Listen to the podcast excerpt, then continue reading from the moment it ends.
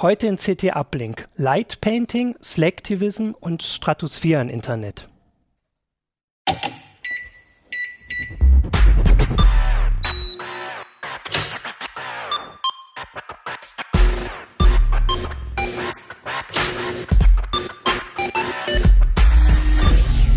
CT Uplink.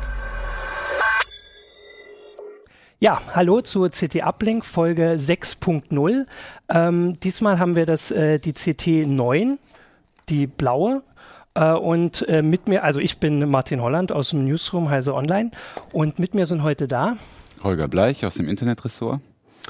Christian Wölbert. Und André Kramer, der Mann für die Fotothemen. Genau, und mit dir fangen wir nämlich auch gleich an. Deswegen Yay. haben wir die ganzen äh, Kameras hier liegen. Du hast im aktuellen Heft Light Painting behandelt. Ja. Möchtest du gleich kurz erklären, was es ist bei diesem englischen Wort? Ich Ja. Kameras. Kameras fangen Licht ein. Und normalerweise äh, sorgt man dafür, dass es hell genug ist. Entweder mit Blitz oder mit Sonne oder so, mit anderen Lampen. Und beim Light Painting benutzt man dazu nichts weiter als eine Taschenlampe. Und das ist sehr spannend, weil man damit das Licht ins Foto hineinmalt, statt sich einfach darauf zu verlassen, dass es schon aus der Umgebung richtig kommt. Genau, wir können mal, ich weiß nicht, ähm, das mal kurz in die Kamera halten, vielleicht, dass man sich das mal vorstellen kann, weil so einfach die Erklärung kannst du mal kurz da in, in die daneben. Ja, Sieht man genau. Nein. Da Doch. sieht man es. Nur, dass man kurz die, die Erklärung hat. Also es geht um normale Fotos, man sieht das auch hier, man, man erkennt äh, die Leute drauf, aber es wurde eben reingemalt. Genau. Und zwar direkt beim Aufnehmen mit, Ja. Mit einer mit Taschenlampe. einer Taschenlampe, genau. Oder Und- mit einer Fahrradlampe oder Wunderkerzen werden auch manchmal benutzt. Dann hat man so, so diesen äh, Schleifmaschineneffekt. Und ähm, das ist, also du hast es, glaube ich, vor allem äh, für, für Kinder beschrieben, aber eigentlich Mhm. kann das ja, also das kann man ja so, kann das jeder. Ja, das machen. klingt Das ist- kompliziert. ja. Das ist aber ein sehr plastisches Thema. Wenn man ein paar Grundlagen beherrscht, dann, äh, dann kann das jeder dann, das ist so ein bisschen wie, also mit einer Taschenlampe in, in die Kamera malen, ist so ein bisschen wie mit, mit äh, Fingerfarben auf die Fensterscheibe. Also Was, was, also äh, die Taschenlampe braucht man, eine Kamera und sonst ein Stativ. ein Stativ. ja ein kleines das kleinste, was du finden konntest. Ja, ähm, na gut, ne? Man nimmt üblicherweise ein größeres. Aber es ist Ja. eigentlich ganz einfach. Also man stellt die Kamera auf das Stativ. Das mache ich jetzt mal nicht. Genau, das müssen wir Dann uns vorstellen. Wir haben ja hier die. braucht man eine Kamera, die manuelle Einstellungsmöglichkeiten Mhm. hat. Ne? Also Kameras sind klug. Also mit dem Handy wird es nicht funktionieren. Das meint dann immer irgendwie, ja, ich mache einfach ISO hoch und belichte kurz. Also man muss lange belichten. Ja, Das längste ist üblicherweise 30 Sekunden. Das muss es dann schon sein. okay. Und in der Zeit, In der Zeit man. kann man, äh, na, man braucht ein bisschen Dunkelheit, ne? Mhm. Also, weil eben wegen der Langzeitbelichtung muss die Umgebung schon dunkel genug sein, dass am Ende nicht alles weiß ist. Und durch die schlechten Lichtverhältnisse, wenn man sich eine schwarze Hose anzieht, kann man durchs Bild laufen. Das fällt nicht auf, solange man nicht mehrere Sekunden stehen bleibt. genau. Also, man kann dann mit der Taschenlampe vor die Kamera und alles Mögliche veranstalten da. Ähm, wir können ja hier mal ähm, reingucken. Du hast mir hier ein paar Bilder gemacht, weil ich, also es ist vielleicht immer ein bisschen schwer, das zu erklären für Leute, die das noch nicht gesehen haben. Ich guck mal drauf, du hattest mir. Das war's. Jetzt gehe ich erstmal zurück, dass wir hier am Anfang sind.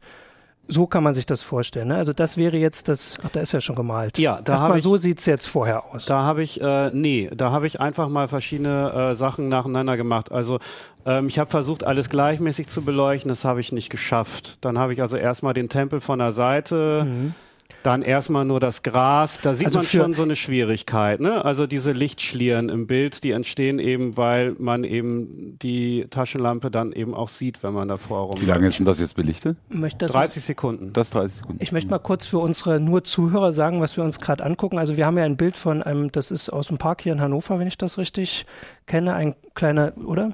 Ein kleiner Tempel und das ist eine Nachtaufnahme, wo halt Lichtspuren drauf sind und das sieht ziemlich, äh, ja, futuristisch aus. Da ist es nochmal besser. Da bin ich mit der Kamera, mit der Taschenlampe eben außerhalb des Kameragesichtfelds geblieben.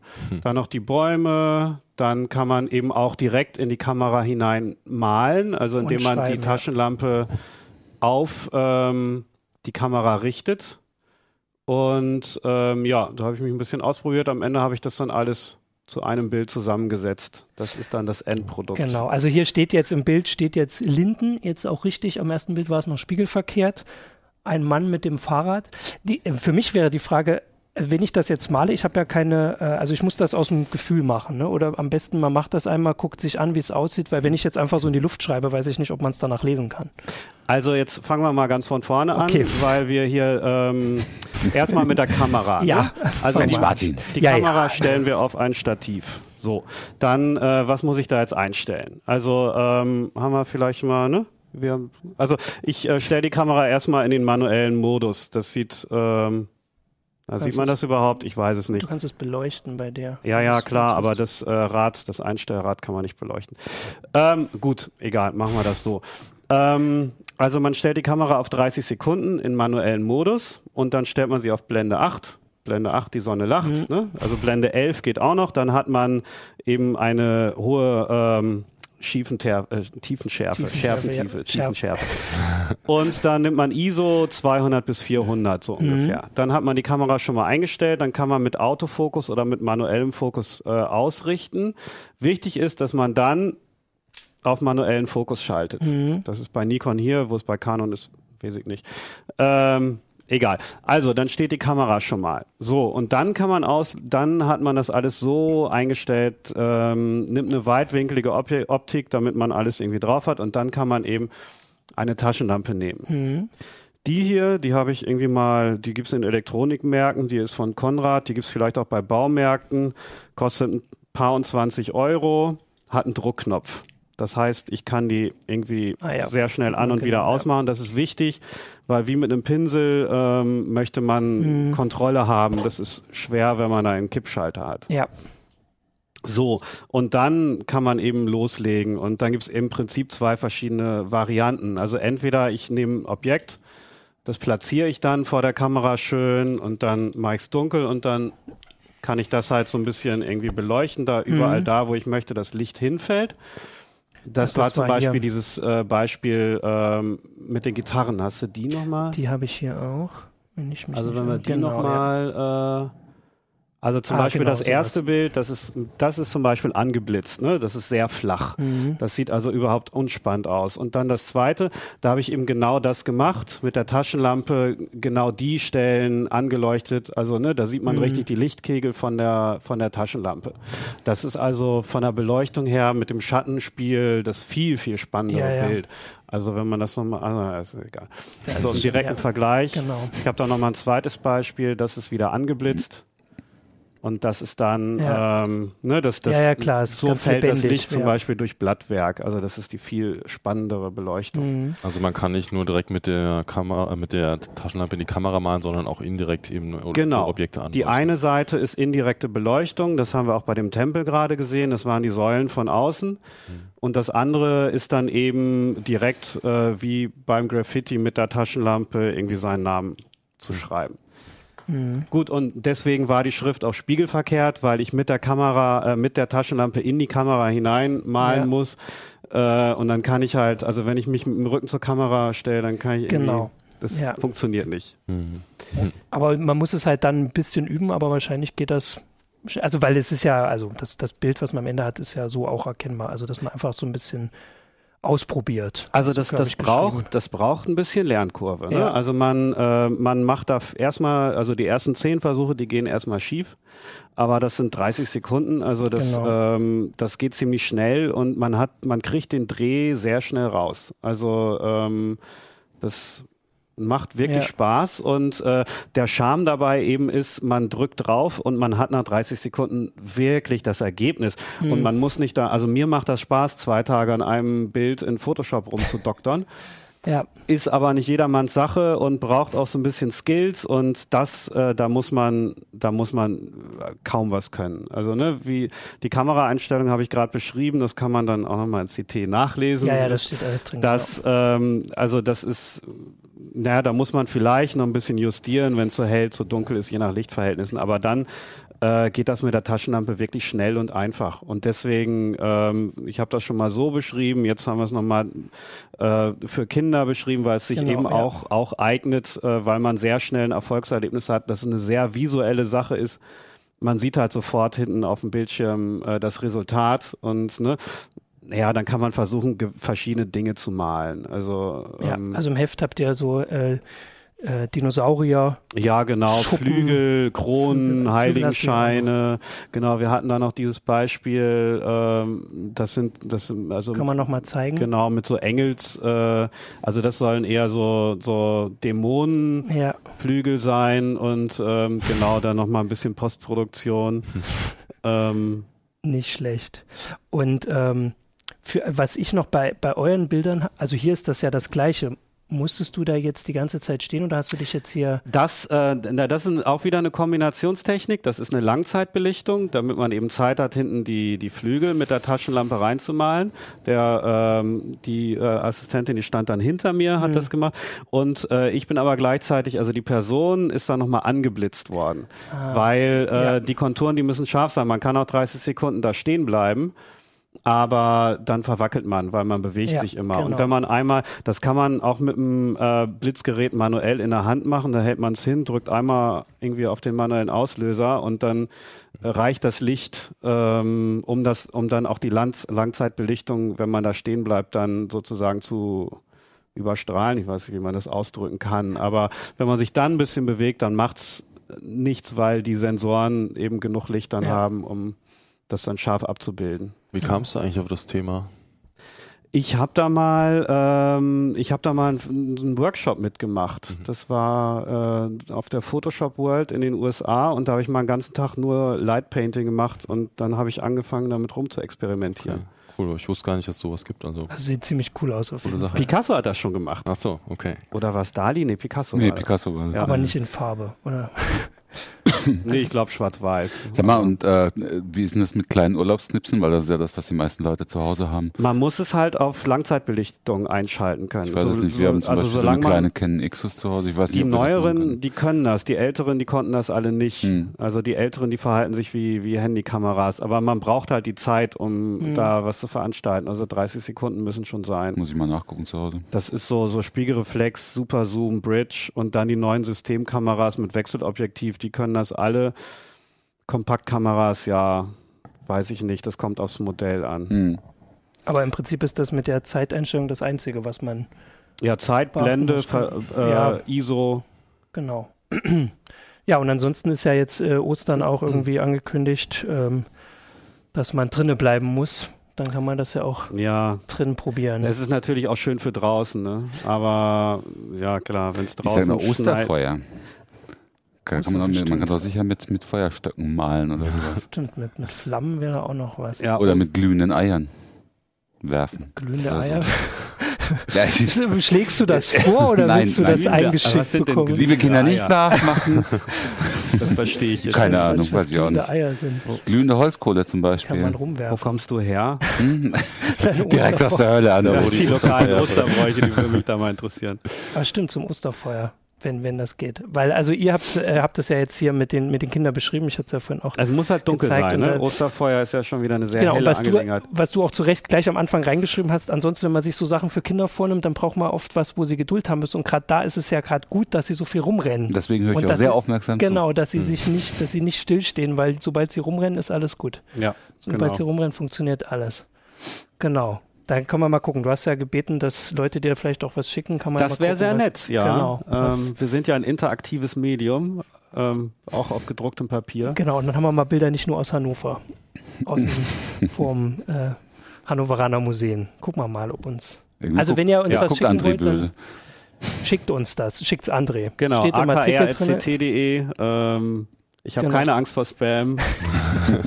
Haben wir alle nicht. Danger Man hat keine Angst vor Spam. Genau, Okay. sehr schön. Cool. Ja, das war das äh, schöne Thema. Du hast, ja, wobei es ist, ja, Wir ja, können uns, wir können auch mich überspringen und direkt. Nee, aber bei dir ist es ja auch nicht wirklich schlimm, aber bei dir ist es ein sehr interessantes Thema, was, ähm, also Selectivism. Du kannst es ja einfach direkt mal erklären, bevor ich jetzt zu viel verrate, weil der Begriff ist vielleicht gar nicht so ein Begriff, äh, also verstehen vielleicht gar nicht alle sofort. Ja, man kann es auch anders nennen. Man kann es auch, viele nennen es Klickaktivismus oder Ah, okay. Klick, Klicktivism. Ich weiß nicht, ob das viel einleuchtender ist. Es geht einfach darum, dass das äh, Internet ähm, eine sehr geringe Einstiegsschwelle dafür bietet, sich irgendwie politisch äh, zu beteiligen, mhm. aber halt in, in sehr, sehr, sehr rudimentärer und abgespeckter Form. Nämlich zum Beispiel, wir kennen das alle, mal eben schnell eine Online-Petition unterschreiben oder äh, bei einer politischen Aktion äh, einfach Like me zu drücken oder zu behaupten, man nimmt dann teil, obwohl man dann vielleicht doch gar nicht teilnimmt. Ähm, also das alles kostet weder Geld noch Arbeit im Großen und Ganzen.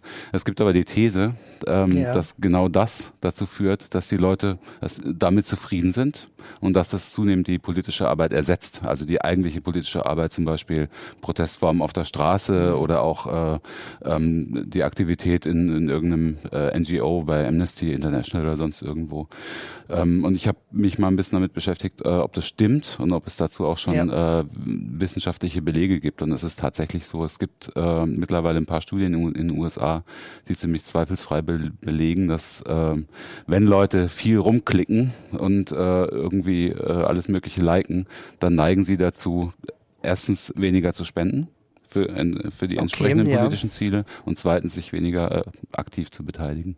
Genau, und das ist ja quasi noch ein relativ neues Phänomen, aber wahrscheinlich wird das ja gerade immer immer größer. Also man kriegt ja jetzt die, also auf Facebook irgendwas liken, kriegt man mit, dass es immer mehr Also diese Diskussion, die gibt es schon lange, die gab es auch schon vom Internet. Daher kommt auch der Begriff Slacktivism, der ähm, bezieht sich jetzt nicht unbedingt nur aufs Internet, den gab es schon in den 70er Jahren. Der hat so, sich dann okay. bezogen auf Hippies und Buttons und sowas. Ne? Also wer, wer, wer, so, wer seine politischen Vorlieben mit einem Button ausdrückt, der wird, äh, wird wahrscheinlich, das reicht ihm dann, deswegen Slack, mhm. ne? der ist faul. Das ist, das ist die so. Aktivität für Faule quasi, die vielleicht sonst gar nichts machen würden. Aber Stell hat sich halt auch herausgestellt, dass auch die, die ansonsten vielleicht was machen würden, sich dann mit sowas begnügen. Aber äh, wird, ist es dann jetzt schlimmer geworden und hat sich nur verlagert? Oder also, kann man sowas, also kann ja sein, dass wenn es das jetzt schon seit den 70ern gab. Es ist offensichtlich schlimmer geworden, also durch, äh, vor allem durch Facebook. Mhm. Also es gibt schon politische Kampagnen, zum Beispiel ähm, die UNICEF hat äh, in Schweden hat eine politische Kampagne ja. ge gestartet, die hat gesagt, eure Klicks sind gut und schön, in, in wirklich in Werbefilmen, auch im TV, okay, eure Klicks ja. sind gut und schön, aber sie werden kein Leben retten. Also wenn ihr Leben retten wollt, dann spendet gefälligst und, und klickt nicht nur auf unsere Homepage. Auf ne, eure Likes brauchen wir nicht, wir brauchen euer Geld ja. so ungefähr. Wäre die Frage, ob das schon Auswirkungen hatte oder ob die Leute einfach nur das Video geteilt haben. Also ich bin eigentlich auf das Thema gekommen, ja. weil ich äh, mal ein längeres Gespräch hatte, auch äh, im, im, Rahmen von, von einer Veranstaltungsreihe von uns, mhm. mit einer politischen Aktivistin, mit einer Netzbloggerin, die ja. sich vor allem mit netzpolitischen Themen auseinandersetzt, Anne Roth. Äh, und die hat diese These in den Raum geworfen, dass äh, seitdem es äh, so viele Online-Petitionen gibt und äh, die Petitionsplattformen sprießen ja nur so aus dem Boden. Ja. Ähm, seitdem es die gibt, genügt den Leuten das, dort ihren Willen zu bekunden. Äh, das macht sich zum Beispiel dadurch bemerkbar, dass Demonstrationen gegen, äh, gegen Überwachung ja. äh, oder gegen TTIP äh, viel weniger Zulauf haben als noch vor wenigen Jahren. Ne, es gab ja, Facebook. Auf es gab ja einmal so die in Deutschland diese ja. Initialzündung, das war die berühmte Online-Petition, allerdings eine offizielle Online-Petition mhm. an den Bundestag äh, zum Thema Internetsperren ja. ne, gegen das Gesetz von, von der Leyen. Und das war ja sehr erfolgreich, diese Petition. Damals wurden weit über 100.000 äh, Unterschriften eingesammelt und die Petentin wurde ja dann auch sogar gehört im Bundestag. Und es hat wirklich Konsequenzen gehabt. Äh, aber seitdem nimmt auch der Verlauf auf der, bei den, äh, bei den Online-Petitionen an den Bundestag immer mehr ab, weil es so viel Konkurrenz gibt für die, für die Online-Petitionen des Bundestags, die wesentlich attraktiver aussehen. Und weil die, die keine Konkurrenz sind, weil du Du kannst, du kannst da, du kannst da nichts einreichen oder so. Die ja. sammeln halt einfach nur, äh, teilweise mit sehr, äh, auch mit sehr dubiosen Zielen. Also da wird, werden Sachen versprochen, von wegen, wir geben das dann schon in den Bundestag. Dabei sagt der Bundestag, wir nehmen sowas gar nicht an. Das ist doch Quatsch. Wir, wir wollen, äh, wenn schon validierte Unterschriften haben, wo wir auch sicher sind, dass diejenigen, die unterschrieben haben, äh, auch diejenigen sind, die ihre E-Mail-Adresse hinterlegt ja. haben und so. Ja, dafür haben sie ja auch die Plattform.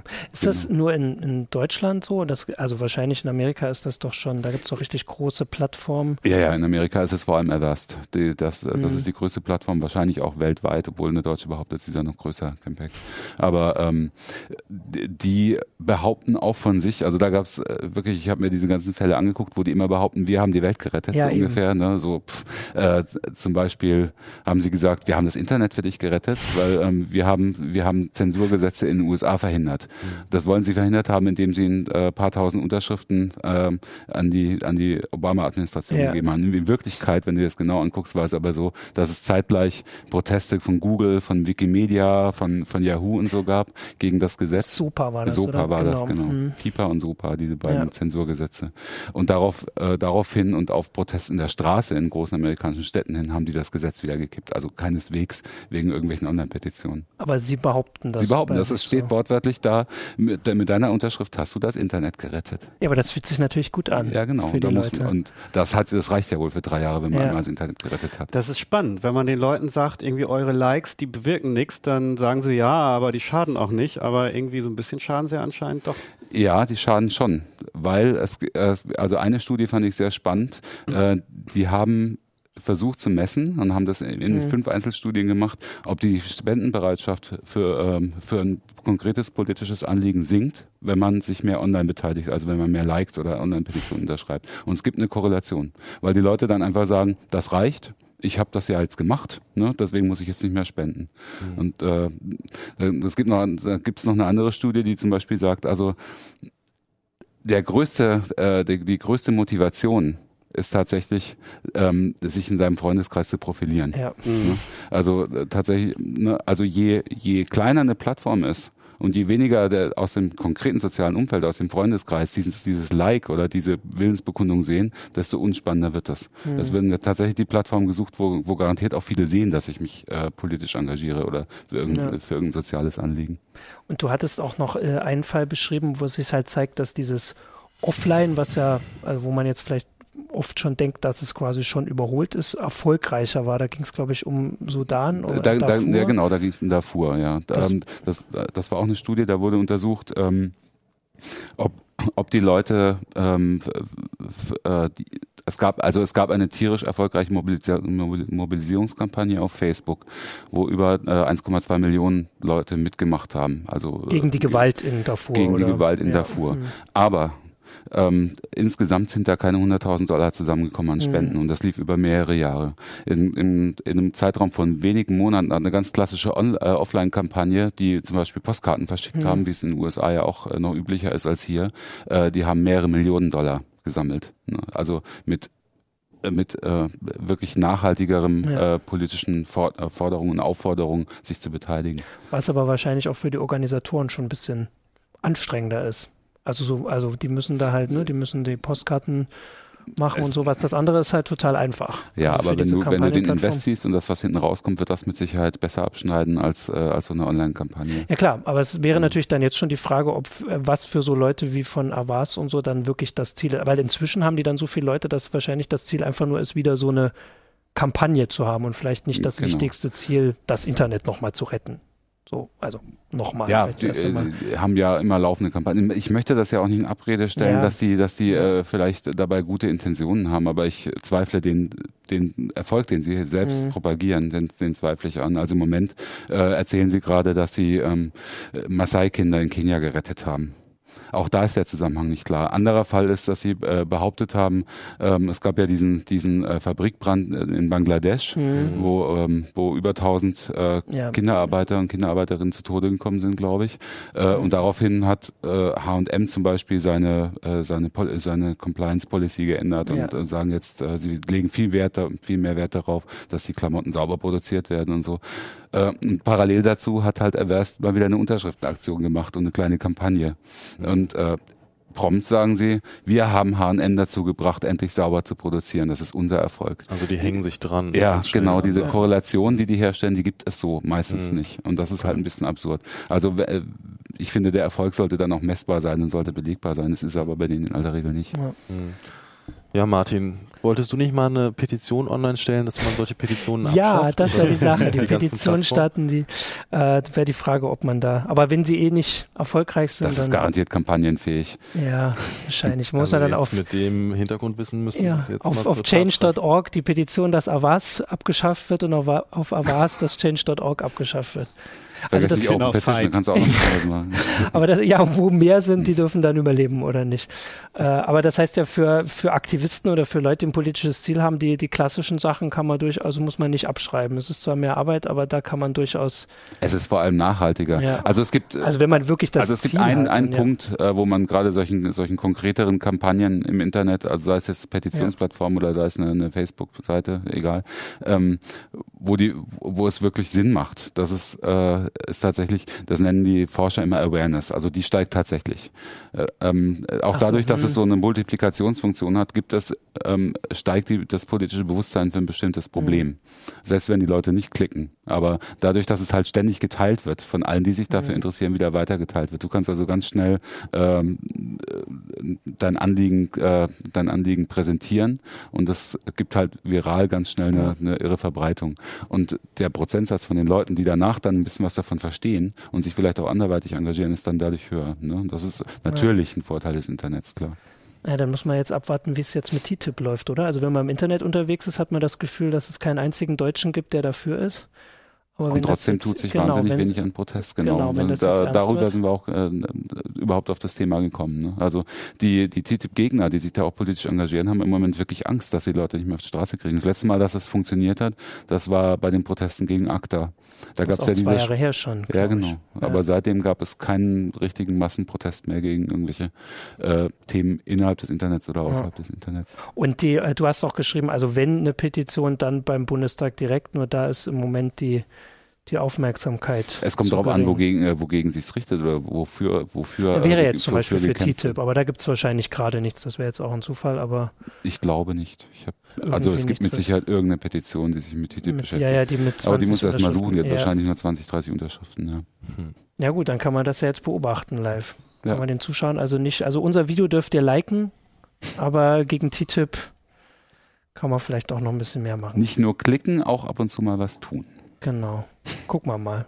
Ja, sehr spannend auf jeden Fall. Mal gucken. Also dem Artikel, da, da stehen auch noch andere Beispiele drin, da kann man noch mal lesen. Also es ist schon teilweise ein bisschen lustig auch. Wenn man jetzt vielleicht nicht unbedingt das, äh, also den, das letzte Beispiel von dir, wo du geschrieben hast, dass irgendwie 70 Leute für Pussy Riot zugesagt hatten, für eine D 90 waren es. Konkret zugesagt hatten, ja. und Konkret dann zu- standen die drei Veranstalterinnen verkleidet alleine vor, Vor, der, vor dem der Treffpunkt Presse. und, und da standen zig Journalisten außenrum, die haben sich total Das ist vielleicht für, ja, ist für das Thema nicht lustig, aber für das Ergebnis. Vielleicht äh, ändert das ja das Bewusstsein auch bei den Leuten.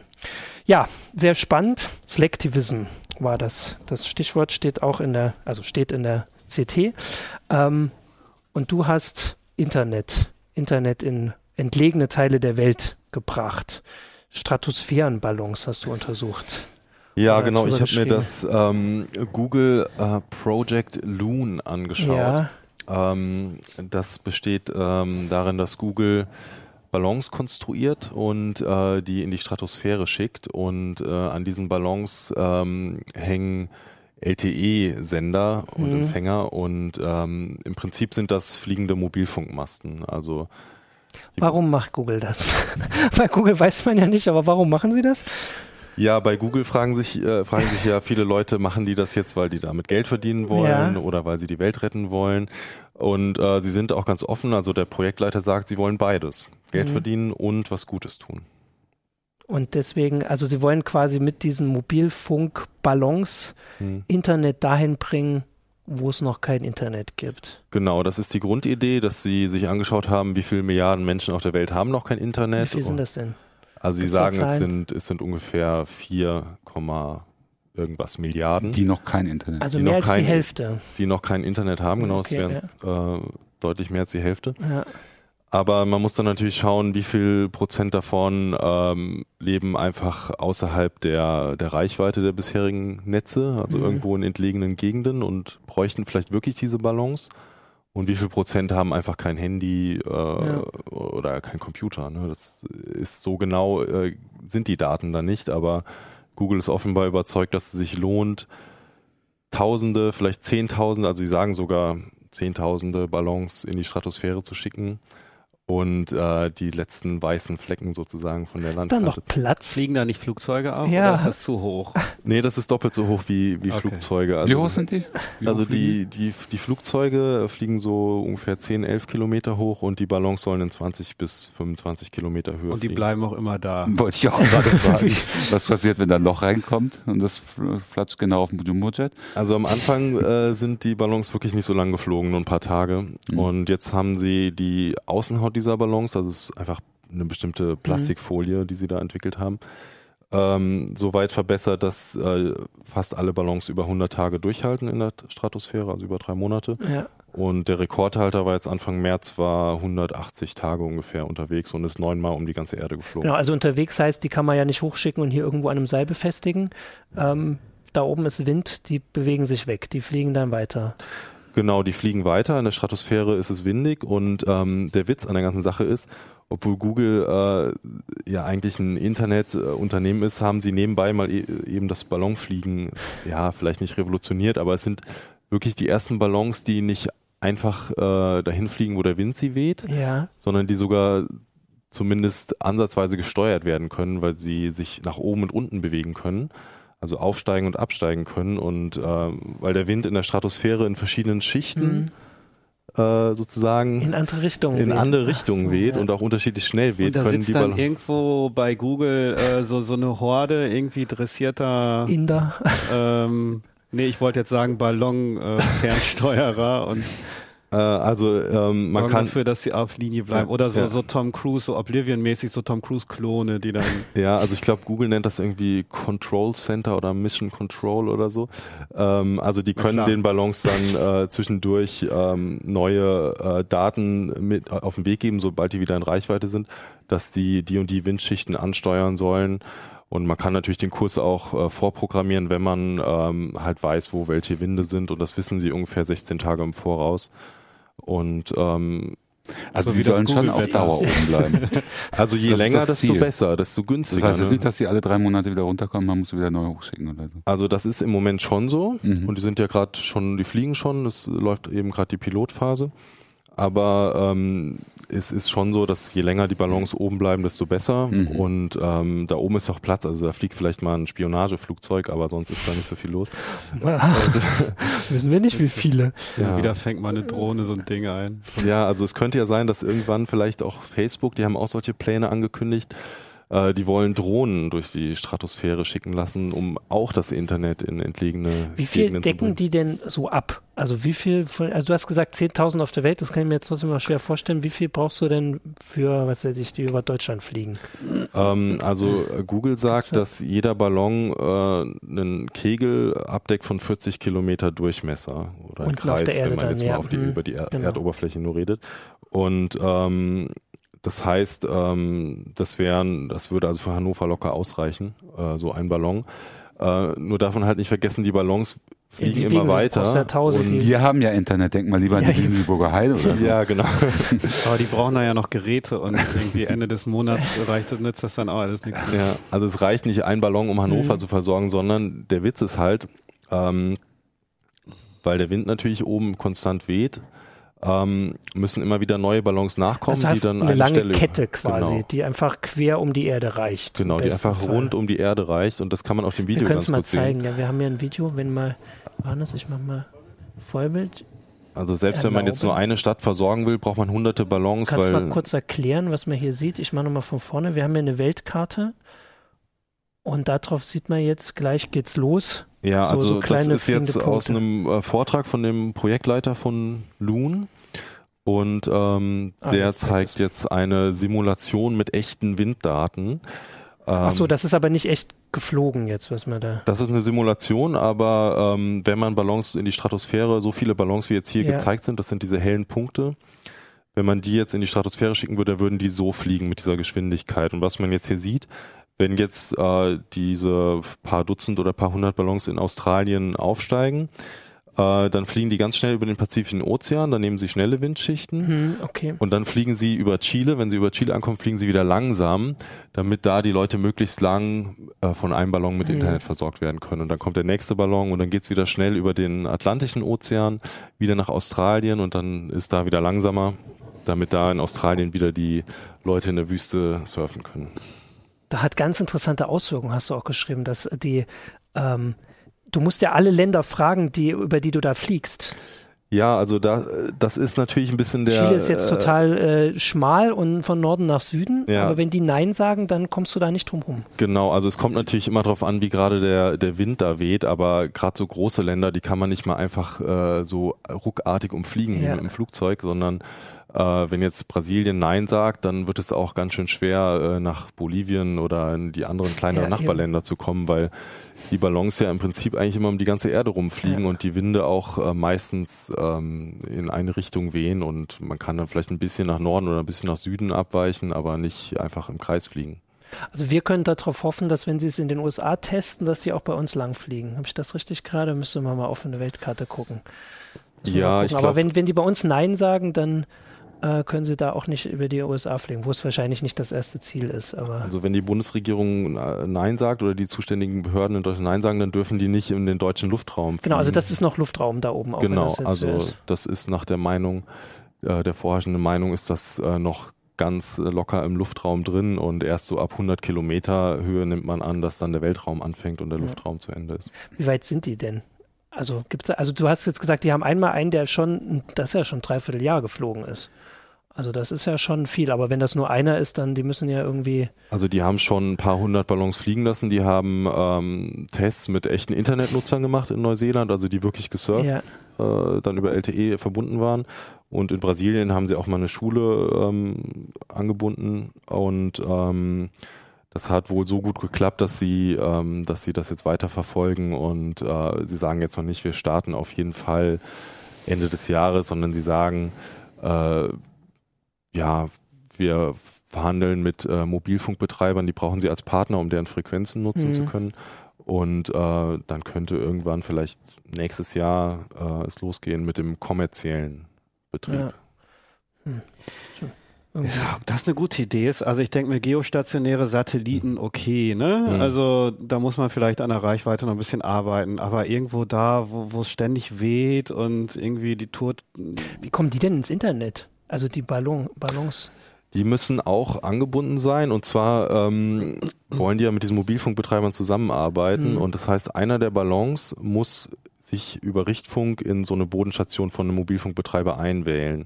Und ähm, der kann dann über Richtfunk wieder seine Daten an die anderen Ballons weiterreichen, sodass das in der Kette immer weitergereicht okay. wird. Also, Aber da ist natürlich auch Mordslatenzen drin. Ne?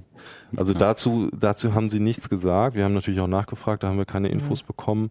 Aber die Experten, mit denen ich gesprochen habe, also Mobilfunkexperten oder auch äh, Leute, die sich mit äh, Drohnennetzen auskennen, wo ja auch äh, geforscht wird, die sagen, dass das durchaus machbar ist. Also es ist kein äh, PR-Trick oder so, sondern dass es auch technisch äh, durchdacht ist. Und das ist ja irgendwie wirtschaftlich spannend. Das zeigt ja, hast gesagt, Facebook macht die Drohnen, dann gibt es ja so Leute, die Satelliten hochschicken wollen. Ich glaube, Elon Musk will unter anderem, der will ja irgendwie alles revolutionieren, auch so Satelliten-Internet machen. Das ist ja dann wieder noch eine andere Herangehensweise. Es wird ganz schön voll da oben. Genau, ja, also im Prinzip äh, gibt es jetzt in, seit ein, zwei Jahren ganz viele Ideen, wie man die äh, Leute anbinden kann, die in entlegenen Regionen sind und äh, von Satelliten über Drohnen bis zu den Ballons ist da wirklich alles dabei. Und was halt wirklich funktioniert, kann man jetzt noch nicht so richtig sagen, aber. Das Satelliteninternet, das gibt's ja schon, ne? Genau. Schon lange, ja, aber es war, hat sich nie durchgesetzt. Ja. Also zumindest nicht im privaten Bereich. Nee, aber so für Ölplattformen und Schiffe Klar, dafür und ist es irgendwie. Dafür ist es okay. Aber es war ja hier auch mal vor zehn Jahren irgendwie angedacht, dass man damit die ganzen entlegenen Regionen versorgen könnte. Ne? Mhm. Aber erstens war es teuer, ne? weil der Betrieb einfach teuer ist. Astra hat ja sowas mal gemacht. Und zweitens ist es äh, äh, ist von der Latenz her halt unmöglich. Mhm. Ne? Ja, also für Katzenvideos. Ist für Katzenvideos, nein, für Katzenvi Katzenvideos ist ein bisschen ja. teuer. Katzen aber Skypen und so soll schwierig sein. Also ja. ist schwierig über, über ja. die ganz hohen auch, Satelliten. Auch alle, alle Spielanwendungen fallen auch aus. Ja, ne? genau. Alle, alle, interaktiven Anwendungen. Aber das sie versprechen ähm, das Wirtschaftswachstum. Das fand ich noch den Aspekt. Sie versprechen, dass wenn alle im Internet sind, dann wird alles besser. Wenn alle googeln. Ja, also das ist mir wirklich ähm, stark aufgefallen. Äh, Google macht da wirklich ähm, Werbung dafür. Also die haben äh, Hochglanzvideos produziert, wo sie für Loon äh, werben sie, ja. und reden da auch relativ viel drüber. Und äh, ein Argument ist immer, es ist natürlich viel billiger als, als über Satellit, weil einfach die Ballons natürlich nicht so teuer sind und Staat und der Staat nicht so teuer ist. Mhm. Äh, das ist auf jeden Fall äh, einleuchtend.